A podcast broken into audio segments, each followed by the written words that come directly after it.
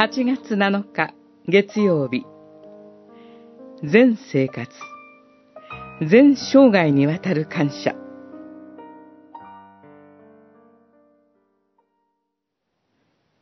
あなた方は地の塩、世の光である。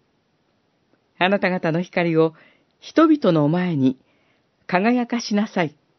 人々があなた方の立派な行いを見て、あなた方の天の父を崇めるようになるためである。マタイによる福音書5章13節から16節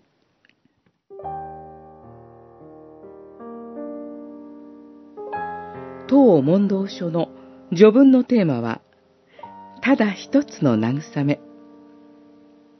第一部のは、神の立法によって人間の悲惨を知る。第二部のは、人間の救い、主イエスによる神の恵み、使徒信条の解説等と言えるでしょう。そして、問い86から始まる第三部のテーマは、感謝です。精霊より新しい命が与えられています。全生活、全生涯にわたる感謝と服従について学びます。実会と主の祈りの解説です。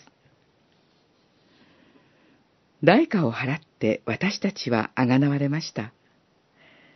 ですから、神の栄光を表さざるを得ません。もはや自分自身のものではありません。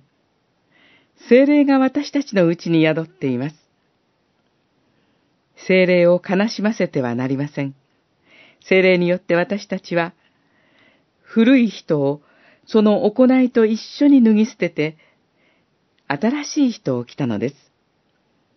新しい人は、作り主の形に似せられて、ますます新しくされるのです。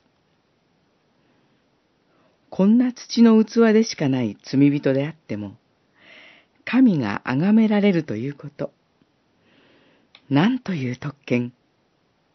また、右の手のしていることを、左の手に知られないようにすること。これは、精霊の仕業のほか、ありませんですね。